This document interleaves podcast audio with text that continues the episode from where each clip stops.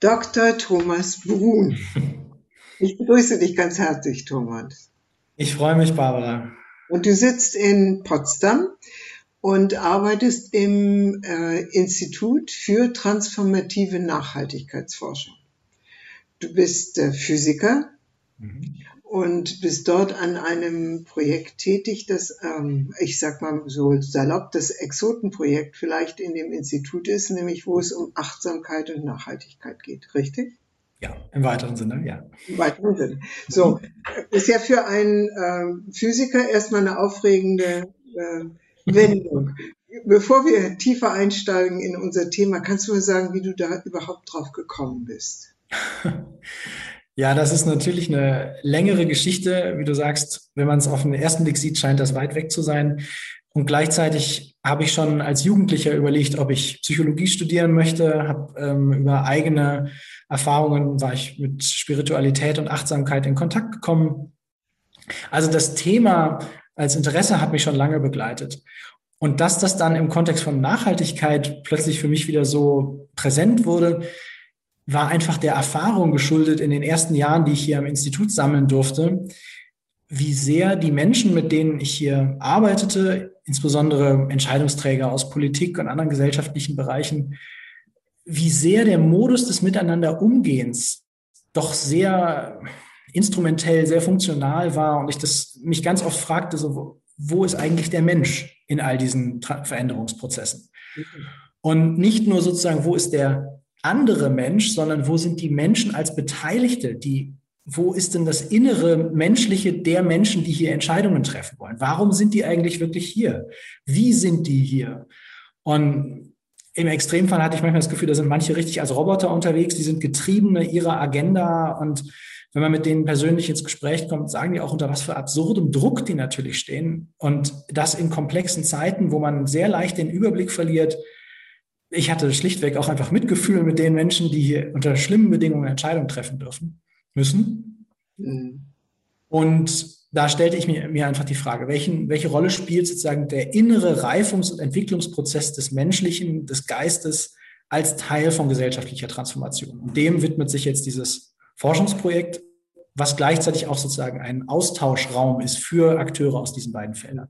Und die Akteure, mit denen du zu tun hast, sind ja wirklich, also wie man so schön sagt, sehr hochrangig. Ich meine, du selbst bist Mitglied im Club of Budapest, du warst im Club of Rome bin ich. Im Club of Rome, sogar das. Im deutschen Club of Rome, ja. Nicht im ja, Club of Rome. Im deutschen Club of Rome. Und du mhm. warst äh, lange Jahre auch in dem Jugendclub des Club of Rome, bis du das reife Alter erreicht hast, in den Club of Rome überzuwechseln. Das heißt, du hast viel mit Entscheidungsträgern und mit Leuten zu tun, die wirklich in der Verantwortung stehen. Mhm. Jetzt würde ich gerne einen Begriff aufgreifen, den du eben genannt hast, also dass sie dir fast zum Teil wie Roboter vorkommen. Kannst du das mal ein bisschen äh, ausführen? Du hast in unserem Vorgespräch hast du mhm. von einem Tanz im Dazwischen gesprochen. Was meinst du damit? Ja, also das Wort der Roboter ist natürlich irgendwie hat eine Wertung drin, die schon irgendwie schlimm ist. Und gleichzeitig, äh, was ich da vor allem mit ausdrücken wollte, war, dass die die Abhängigkeiten, in denen viele Entscheidungsträger sich befinden, es gab ja auch diesen Film über die Flüchtlingskrise, hieß bezeichnenderweise Die Getriebenen. Und dass ich spürte, wie viele von den Menschen, die in Entscheidungsrolle sind, so sehr Getriebene sind, dass sie den Kontakt verlieren mit ihrer eigenen Verwurzelung, mit ihren eigenen Werten. Warum sie sich eigentlich mal für die Dinge angefangen haben einzusetzen, für die sie jetzt Entscheidungsträger sind. Also eine, so eine ganz basale Rückbindung an die eigenen Werte und Überzeugungen. Die, die war oft auch aus nachvollziehbaren Gründen einfach nicht mehr aufrechtzuerhalten, weil sie so sehr Getriebene der Agenda waren. Und wenn man dann Menschen fragte, warum tust du das, was du tust? Und warum machen wir denn genau dies? Dann war die Frage nach dem Warum oft unklar. Da gab, hörte ich ganz oft die Reaktion ja, das, das haben wir schon immer so gemacht. Oder am Ende eines Projektes muss man halt eine Konferenz machen und lauter Leute einladen. Und dieses Zurückgreifen auf das bereits Vertraute, ohne zu reflektieren, ist das denn wirklich das, was meinem Anliegen dienlich ist? Ist das das, was uns wirklich weiterbringt? Das hat mich teilweise richtig schockiert und gleichzeitig merkte ich, dass die beteiligten Menschen selber darunter ja leiden.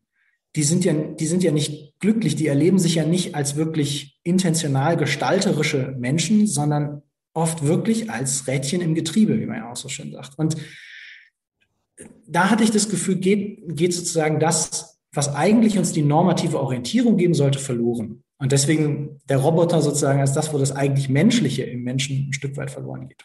Äh, du sagst ja, ich weiß gar nicht, wer es gesagt, in der Ruhe liegt die Kraft. Also mhm. hier fehlt offensichtlich die Ruhe und selbst äh, von Bismarck äh, meine ich mich zu erinnern, dass man gesagt hat, dass der sich dann immer wieder auf seine Güter zurückzog und darüber mhm. nachdachte, wie es nun weitergehen sollte. Heißt das, dass die, die Notwendigkeit, in die Ruhe zu gehen und sich mit der inneren Führung und den inneren Aspirationen und Werten zu verbinden, in unserer Turbo-Gesellschaft so unter Druck gerät, dass das nicht mehr funktioniert? Ich weiß nicht, wie sehr ich das verallgemeinern kann, aber die, der Eindruck drängt sich mir auf. Und das ist sozusagen meine Beobachtung in meinem persönlichen Umfeld auch, dass das einfach in der Priorität immer weiter nach unten wandert. Und man sagt, wenn das und das vorbei ist, dann nehme ich mir mal die Zeit für diese Introspektion, für die Reflexion und so weiter. Und ähm, wir sprechen davon, dass, also ich seit langer Zeit sprechen wir von den Grenzen des Wachstums und allen ist klar, wir überschreiten planetare Grenzen. Das ist irgendwie abstrakt bewusst. Meine Überzeugung ist aber, wir können nicht ein Innehalten oder ein Verlangsamen oder zur Ruhe kommen im Anthropozän vom Gesamtsystem erhoffen, wenn wir nicht in unserem eigenen systemischen Kontext genau das auch praktizieren. Und dieses, äh, sagst, in der Ruhe liegt der, die Kraft, ich glaube vor allem auch in der Ruhe liegt die Orientierung. Also was hilft es mir, wenn ich sehr schnell laufe, aber in eine Richtung, die gar nicht dem ist, was wir gemeinsam als Richtung wünschenswert empfinden? Also es gibt ja diese berühmte, ich glaube, Eisenhower-Matrix heißt es, wo mhm. man zwischen vier Quadranten unterscheidet und dann gibt es einen Quadrant, der ist alles dringend und wichtig, hat also alles Prio 1 mhm. und äh, da spricht man von der Dringlichkeitsfalle. Mhm, genau. Weißt, wenn man nicht mehr in der Lage ist, das Wesentliche vom Unwesentlichen zu unterscheiden, das ja. Dringende von dem, was Zeit hat. Und so erinnere ich mich, dass ähm, man sagt, aus dieser Dringlichkeitsfalle kommt man nur raus, wenn man sich die Zeit nimmt für die Dinge, die, die wichtig sind, aber nicht dringend. Ja. Also, mhm. nachdenken, Beziehungen pflegen, Gesundheit pflegen, ähm, planen, äh, Werte klären und so weiter. Wie kommt man da wieder hin? Also du hast diesen Begriff des Dazwischen erwähnt. Genau, darauf bin ich noch nicht eingegangen. Dieses, das Dazwischen hat für mich mehrere Ebenen. Also zum einen geht es für mich darum, nicht zu sehr Gegensätze als wirklich Dichotomien zu begreifen. Zu sagen, es ist nicht, das eine ist alles schlecht und das andere ist alles gut. Gerade im, in dem Diskurs zwischen Spiritualität und Naturwissenschaft oder ich sag mal dem vermeintlich rationalen und dem emotionalen erlebe ich oft eine Idealisierung oder Glorifizierung des einen zu Lasten des anderen. Und mein, meine innere Vision ist eigentlich eher ein so wo begegnen die sich dynamisch regelmäßig? Also um es mal anschaulich zu machen, ich halte wenig davon zu sagen, ich, ich begebe mich in meine Mühle und jetzt stresse ich mich nonstop, um alle meine Aufgaben zu erledigen. Und dann mache ich jetzt einen Yoga-Retreat in Griechenland und dann mache ich da meine Achtsamkeitsübung und dann komme ich mal wieder zu mir selber, atme durch und dann gehe ich zurück in die Mühle und mache weiter. Ähm, das ist für mich sozusagen genau das Trennen sondern das dazwischen ist für mich die Frage, wie können wir diese Momente des Innehaltens in die täglichen Routinen, in meine Präsenz mit all den Funktionalitäten, in die ich eingespannt bin, gesund integrieren da kommt mir natürlich dieses wunderbare Märchen von Michael Ende, Momo, in den Sinn. Mhm. Für mich ist das das Märchen unserer Zeit. Und äh, seit ich es vor vielen, vielen, vielen Jahren das erste Mal gelesen habe, ist es das geblieben. Wo mhm. die von der Zeitsparkasse aus allen Tätigkeiten sozusagen et, ex, etwas extrahieren, herausnehmen in dem Versprechen, dass man hinterher dann Zeit hat. Also das Modell offensichtlich führt nicht einem gelingenden Leben, äh, geschweige denn zu einer, einem Begegnen der Zukunft, der gegenwärtigen und zukünftigen Herausforderungen aus einer inneren Zentrierung heraus. Mhm. Also, äh, jemand hat von entweder oder Ritis gesprochen. Was brauchen wir denn statt entweder oder Ritis? Ja. Da gibt es so viel zu sagen. Schön, dass du Momo ansprichst. Hat auch für mich hier großen Bezug. Das mit der Entweder-Oder-Ritis. Ich habe das gerade erst gestern Abend gedacht, als ich mir die Aufnahme einer ja, weit verbreiteten deutschen Talkshow anschaute, wo mal wieder verschiedene politische und andere Akteure aufeinanderprallten, ähm, wo es so stark diesen Impuls zur Abgrenzung, zur Kontrastierung gibt, um überhaupt Profil zu gewinnen. Ähm, das, was es eigentlich, du fragst du direkt, was brauchen wir dafür? Ich glaube, wir brauchen einfach die die Fähigkeit, Widersprüche zu akzeptieren als Teil der, einer gleichzeitig präsenten Realität. Das Leben ist widersprüchlich, so ist mein Gefühl. Das ist wie dieser Tanz dazwischen. Ähm, wir brauchen eine Ambiguitätstoleranz. Das ist das, was für den Einzelnen eine reife Persönlichkeit ausmacht, aber das brauchen wir eben auch als Gesellschaft. Also ich, ich weiß gar nicht, wo ich anfangen soll, Barbara, aber ich, ich, am schlimmsten finde ich es immer in, in vielen Medien, die ich lese, die also weit verbreitete Medien, die immer eine Kontrastierung von Gut und Böse aufmachen müssen. Wenn ich selber als Wissenschaftler befragt werde zu einem Thema, spüre ich diesen Druck zu sagen, so ist das jetzt gut oder ist das jetzt schlecht? Wir leben aber eben nicht mehr in komplizierten Zeiten, sondern in komplexen Zeiten. Die Dinge sind gleichzeitig widersprüchlich. Und insofern ist für mich die Frage, wie können wir als Einzelmenschen, als Entscheidungsträger, aber auch als Strukturen und Institutionen so weit heranreifen, dass wir mit diesen Ambiguitäten umgehen können. Das also mit diesen Unsicherheiten oder diesen unterschiedlichen Sichtweisen, unterschiedlichen Begebenheiten, um den Begriff der Ambiguität einfach auch noch ja. zu übersetzen. Wenn wir das jetzt beziehen auf das große, große Thema, wie wir mit der Natur umgehen. Also Nachhaltigkeit ist ja ein Stichwort, aber es ist ja eigentlich mehr. Es ja. ist, wie gehen wir mit unserer mit unserer eigenen Natur, wie gehen wir mit der Mitnatur, ich spreche nicht mehr von der Mitwelt, sondern von der Mitnatur, mhm. wie gehen wir mit der Mitnatur um, also wir, wir können ja beobachten, dass es einen sehr technologischen und technokratischen Zugriff auf die mhm. Herausforderung geht. Mhm. Ähm, aber das ist, glaube ich, nicht das, was du als den zielführenden Weg markieren würdest. Oder zumindest nicht alleine. Also schwierig, weil ich habe natürlich selber überhaupt keine Vorstellung von dem zielführenden Weg. Also ich, äh, und das alleine ist schon für mich als Wissenschaftler eine Herausforderung, loszulassen von der Vorstellung, ich müsste einen Weg kennen. Also okay. ich erlebe das auch bei Kollegen, der Druck sozusagen, dem ausgesetzt sein, gib mir bitte eine Antwort, wie es dann wird, zwingt einen ja auch dazu, jetzt eine Schwarz- oder Weiß-Aussage zu treffen. Die eigentliche tiefere Wissenschaft denkt aber eigentlich immer irgendwie in Wahrscheinlichkeiten oder in Szenarien und Möglichkeiten, die dann aber in Entscheidungsprozessen simplifiziert werden, um irgendwie einen, ja, um durch stärkere Kontrastierung Entscheidungen zu treffen. So ist mein Empfinden. Ähm, hm. Jetzt merke ich, es gäbe so viel, was ich sagen wollte. Ich, du musst mich noch mal kurz zurück okay. zu deiner Frage. Die Wissenschaft, die Wissenschaft äh, ist ja angetreten mit dem Anspruch, sozusagen die Wahrheit zu finden. Ja? Und sie erfährt immer wieder, dass die Wahrheiten immer nur vorläufig sind. Also mhm. Wissenschaft ist ja eigentlich eine Geschichte des Umgangs mit Irrtümern. So.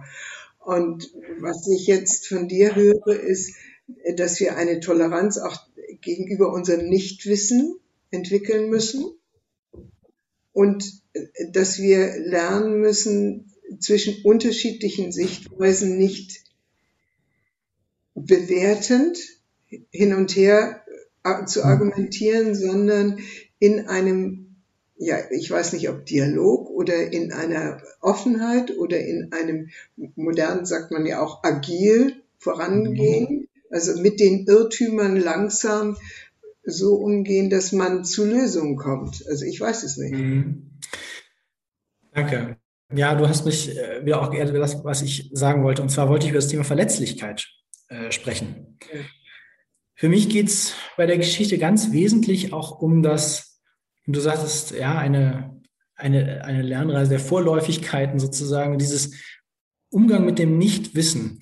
Das erscheint mir für unsere Zeit so essentiell. Da geht es aber um existenzielle Sicherheitsgefühle. Ähm, inwiefern wir alle zu brauchen. Genau, wir, wenn wir glauben, dass wir eine sichere Aussage über die Zukunft bräuchten, ja, dann drängt es uns dazu, Aussagen zu machen, die so verallgemeinerbar sind, ähm, dass wir, dass wir die jetzige Situation irgendwie so reduzieren auf ein links oder rechts, aber die Komplexität dabei eigentlich ein bisschen aus dem Blick verlieren. Das und gleichzeitig aber zuzugestehen, so, wir leben in einer solchen komplexen, unsicheren Welt. Wir haben natürlich Erkenntnisse über Dynamiken und die, da lässt sich einiges verallgemeinern. Aber am Ende sind wir hier und jetzt Menschen, die Entscheidungen treffen müssen. Und die kann ich nicht externalisieren und mich, mich nicht auf eine abstrakte Wahrheit berufen. Genau, du hast gesagt, die Wissenschaft ist angetreten mit der Wahrheitsfindung. Allein die Vorstellung, dass es die Wahrheit gäbe, hat aus meinem Empfinden schon etwas Unterdrückendes, weil eben die Wahrheit in der Viel Vielfalt der Zugänge verborgen liegt. Mhm. Und wenn wir uns dann immer darüber streiten, welche Wahrheit hat jetzt gerade recht, dann, also meine Erfahrung ist, dass das führt nicht dazu, um Komplexität besser aus vielen Perspektiven gleichzeitig zu begreifen. Das heißt, wir blockieren uns ähm, möglicherweise durch die Erwartung, dass wir die Wahrheit finden oder dass wir im Besitz der Wahrheit sind, wie eine bestimmte Sache zu steuern, zu regeln äh, mhm. ist. Und dadurch blockieren wir uns eigentlich in den Möglichkeiten im Prozess lernend mit unseren Irrtümern, lernend voranzuschreiten. Das hast du so wunderbar auf einen Punkt formuliert. ja, ja. Ähm, empfinde ich sehr, sehr ähnlich, genau. Ja.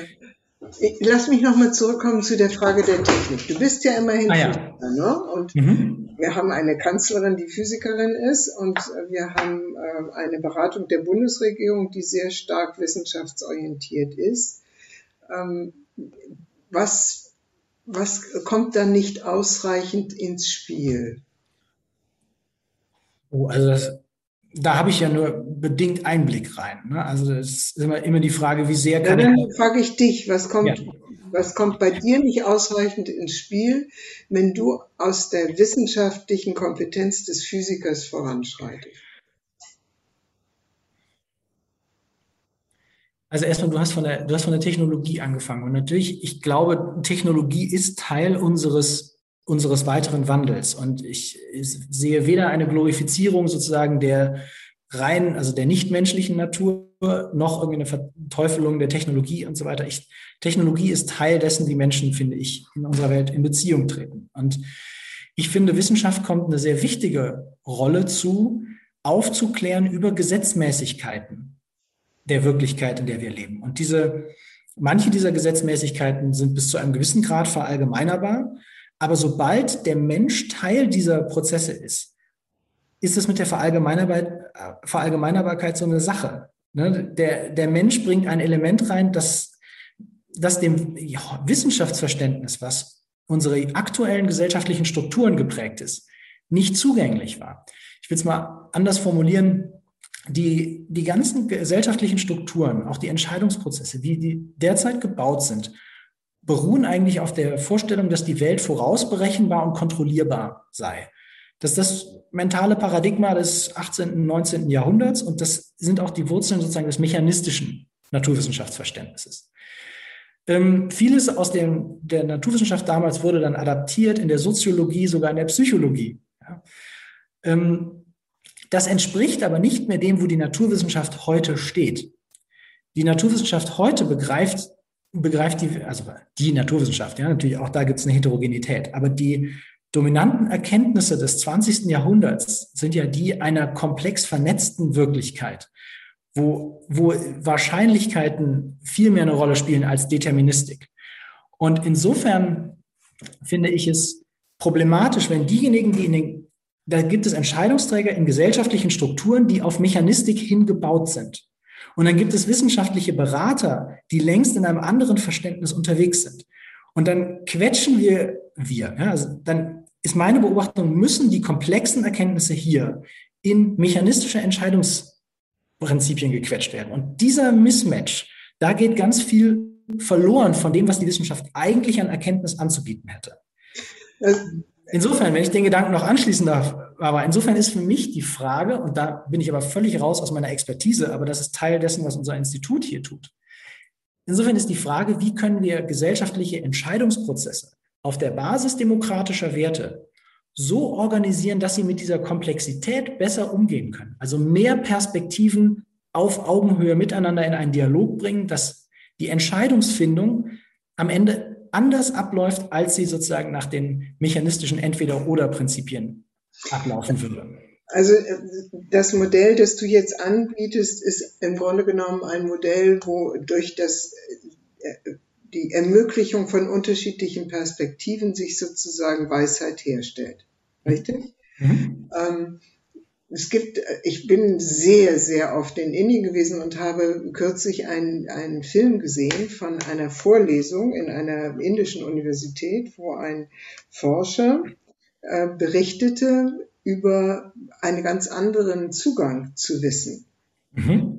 Und das Beispiel, das mir ganz besonders in Erinnerung geblieben ist, ist, ähm, es gibt also in Südindien einen Brauch, dass die Hochzeitspaare nach den Ritualen rausgehen und an den Sternenhimmel gucken und dort einen äh, Stern sehen, äh, der ein Zwillingsstern ist, was wir mit unserem normalen Auge nicht erkennen können. Und dieser mhm. Stern ist anders als die anderen Sterne, wo einer um den anderen kreist, ist es, äh, äh, ist es sozusagen ein Tanz zwischen diesen beiden Sternen. Mhm. Mhm. Und dieses ist ein Symbol dafür, dass eine Beziehung zwischen zwei Partnern wie ein Tanz ist, wo man, wo beide irgendwie gemeinsam tanzen. Mhm. Und dann hat er gesagt, dieses Wissen ist, also um, um, um die Existenz dieses Zwillingssterns äh, ist ähm, mehrere tausend Jahre alt. Und da hatte man keine Teleskope. Mhm. Und dann sagt er, woran liegt das? Dass man dieses Wissen, das war nur ein Beispiel von mehreren, dass man dieses Wissen hatte. Mhm. Und die Antwort war, weil früher die Wissenschaftler meditiert haben. Mhm. Das heißt, sie hatten einen Zugang zu einem anderen Wissenskanal. Mhm. So. Und wie gesagt, es war nur ein Beispiel. Mhm. Ähm, Einstein hat ja zwischen Intuition und Verstand unterschieden und hat mhm. gesagt, wir haben also den Verstand zum, sozusagen zum Herrn gemacht, obwohl der Verstand eigentlich der Intuition dienen sollte und nicht umgekehrt. Mhm.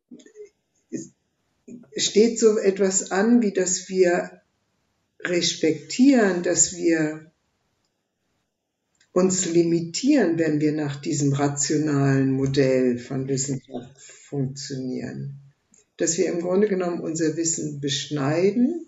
Mhm. Und damit sind wir ja dann bei ganz bei all diesen Fragen von Achtsamkeit, Meditation, Spiritualität, die ja mhm. geht es darum, eine neue Synthese zwischen Ratio, also rationalem Vorgehen, denkerischem Vorgehen und intuitivem Wissenserlangung zu finden? Hm. Ich glaube, die, also natürlich bin ich jetzt geneigt, einfach Ja zu sagen. Und gleichzeitig ist für mich, glaube ich, die herausfordernde Frage einzuschätzen, wo ist der Raum für was? Also es gibt, es gibt ja einfach Entscheidungen, da ist die Intuition der günstigere Führer. Und gleichzeitig ist auch die Intuition, nach allem, was ich weiß, etwas, durch die eigene Biografie geschult ist. Mhm. Und ähm, ich, ich begreife schon beide, äh, auch die Emotionen, die, nochmal was anderes als die Intuition, als unterschiedliche Zugänge zur Welt, wenn du so willst. Mein, mein Astrophysikprofessor, der mich sehr inspiriert hat, der hat seinen, den Beginn seiner Einführung in die Astrophysik genutzt, um in drei Vorlesungen mal die Entwicklung des kosmologischen Weltbildes über die letzten 8000 Jahre darzulegen. Und der betonte an einer Stelle dann immer wieder, dass er sagte, ich biete Ihnen hier einen ganz bestimmten Zugang zur Sonne an. Der ist geeignet, um ein ganz bestimmtes Set von Fragen zu beantworten, die Sie an die Sonne stellen können, für ein ganz bestimmtes Set von Anliegen. Mhm. bitte vergessen Sie nie, dass Sie auf die gleiche Sonne natürlich auch aus der Perspektive des Künstlers oder der Künstlerin schauen können oder aus der spirituellen Perspektive oder aus einer anderen Perspektive. Also er sagte, das Fenster der Anschauung zu wechseln, als Fähigkeit zu behalten. Er sagte, das, ich kann Ihnen hier nur einen Zugang anbieten, verlernen Sie diese Fähigkeit nicht. Und die Frage, die sich mir stellt, ist, wie schaffen wir erstmal Augenhöhe zwischen den Fenstern der Anschauung, ja, wo wir gewisse Strukturen haben, wo einfach ein, ein Konsens über dieses ist das einzig wahre Fenster herrscht, genau diesen Blick limitiert. Und andererseits aber auch die Klarheit zu sagen, es gibt Entscheidungen, die wollen wir primär aus einer rationalen Perspektive treffen. Und es gibt aber Fragen nach Sinn und die wir nicht rational beantworten können. Und die große Frage, die sich für mich stellt, ist, wie sehr ist um die Gesellschaft, von der ich mich als Teil empfinde, noch geleitet von Fragen und Vorstellungen von Sinn? Oder ist sie nicht längst sozusagen die Perpetuierung von Vorstellungen, die sich in unserem Verfügungswissen, und da geht es halt dann eher um die Rationalität, verfestigt haben? Also das weißt was ich meine? Ich habe das jetzt irgendwie kompliziert ausgedrückt. Ja, ja, ja. Ich versuche es nochmal zu übersetzen. Wie weit sind wir eigentlich Gefangene des alten Denkens und wie weit sind wir offen für Neues? Ist es das? Und das wäre wieder dieses Dazwischen. Also weder das Alte ist falsch noch das Neue ist richtig. Aber wie weit ähm, ja. Und, und, vielleicht ist es noch nicht mal ein neues. Ne? Also ja.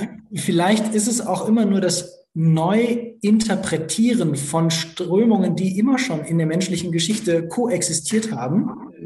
Und wo wir jetzt aber vielleicht, da, da sage ich vielleicht tatsächlich zutreffenderweise wir, als, als eine globalisierte Menschheit auf ganz andere Weise Zugriff auf die Vielfalt der Zugänge haben, die wir rund um den Erdball kultiviert haben. Wir ja, haben natürlich das ist natürlich in Zeiten von Telekommunikation und sozusagen äh, alles ist überall und, und nichts ist nirgends, ähm, ist das natürlich sehr präsent, sehr möglich. Wenn wir jetzt mal, also wir haben ja quasi wie ein Gehirn ausgebildet für den ganzen Globus mit der, mit der technischen Entwicklung. Und genau da ist doch die Frage, Barbara. Also wir beide kommunizieren jetzt gerade hier über einen Computer, ja, über Zoom.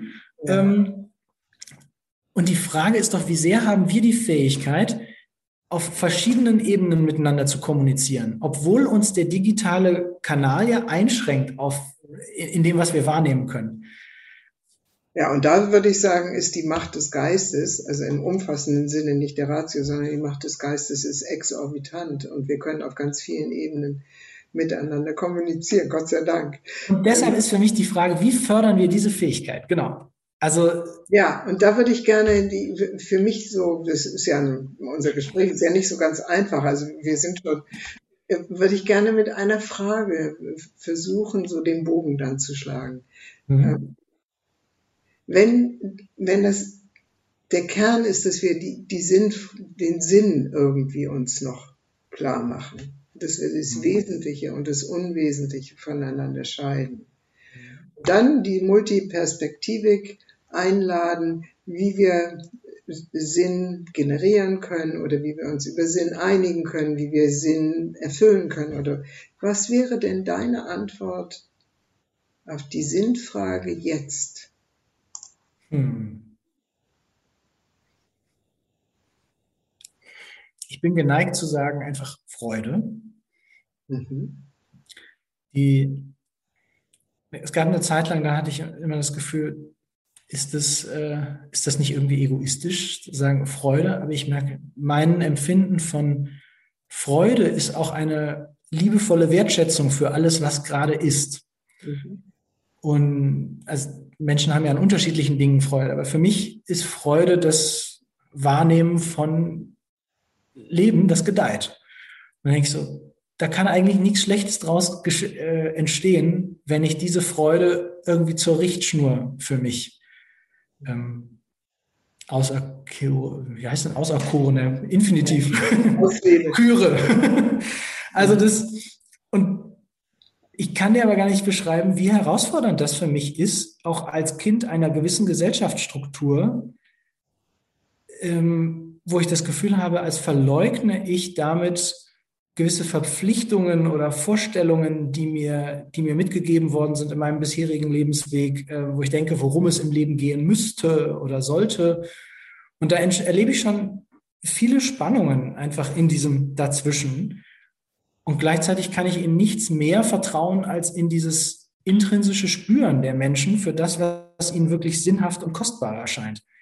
Also Roberto Assagioli, einer der ähm, lebenden wichtigsten Vertreter der Psychosynthese, der sagt, finde, was das Herz zum Singen bringt. Hm. Mhm. Und das ist das Zitat. Und man könnte sagen, wenn du das tust, dann leistest du deinen Beitrag zu dem Wohlergehen. Das wäre eigentlich eine Übersetzung von deinem Begriff der Freude. Ich merke, wenn ich dir zuhöre, wie stark ich aber auch diesen Drang spüre, angesichts all dessen, was ich in der Welt wahrnehme, an Dringlichkeit, an Schwierigkeiten und Problemen, selber in ein, in die Vorstellung zu kippen, ich müsste jetzt all das irgendwie machen und beseitigen und besser machen und so weiter. Und das ist sicher ein Thema von eigenen Dialog sozusagen. Was sind das auch für Muster, die da angesprochen werden, dass wir reagieren auf das, was uns als Dringlichkeit präsentiert wird, anstatt uns an dem zu orientieren, was wir als Sinnhaftigkeit spüren. Also ich stimme dir zu und gleichzeitig erlebe ich täglich, welche Herausforderung das bedeutet, weil, weil da schon eine starke ziehende Kraft dran steht. Und ich, ich mache mir Sorgen um den Zustand unserer Gesellschaft, des ganzen Planeten letztlich und auch meines persönlichen Umfeldes. Und da in dem Vertrauen zu bleiben, dass das, was du gerade so pointiert formuliert hast, tatsächlich die Richtschnur für ein gesünderes Dasein, nicht nur für mich, sondern auch den Planeten bedeutet, das ist ja ein täglicher Wachstumsprozess, so will ich es mal einfach sagen an dieser Stelle. Lieber Thomas, das ist ein wunderbares Schlusswort. äh, danke dir für dieses wirklich spannende Gespräch und, und ja, lasst uns äh, der Spur der Freude folgen, nicht um rosarote Soße über irgendetwas drüber zu kippen, sondern ja. mit dem Herzen verbunden zu sein, in dem, was wir wahrnehmen, denken, tun und äh, wie wir unseren Beitrag leisten in der Welt. Danke. Aber ich danke dir. Vielen, vielen Dank. Liebe Freunde und Freundinnen des Podcasts Wertschätzung, Führung, Selbstmanagement, ich bedanke mich für Ihre Aufmerksamkeit. Sie können diesen Podcast auch sehen unter YouTube unter meinem Namen Barbara von Maibum, geschrieben mit M-E-I-B-O-M. E und weitere Informationen zu unserer Arbeit finden Sie auf der Webseite communio, c o m u n i o Führungskunst mit ue.de. Vielen Dank und auf Wiederhören.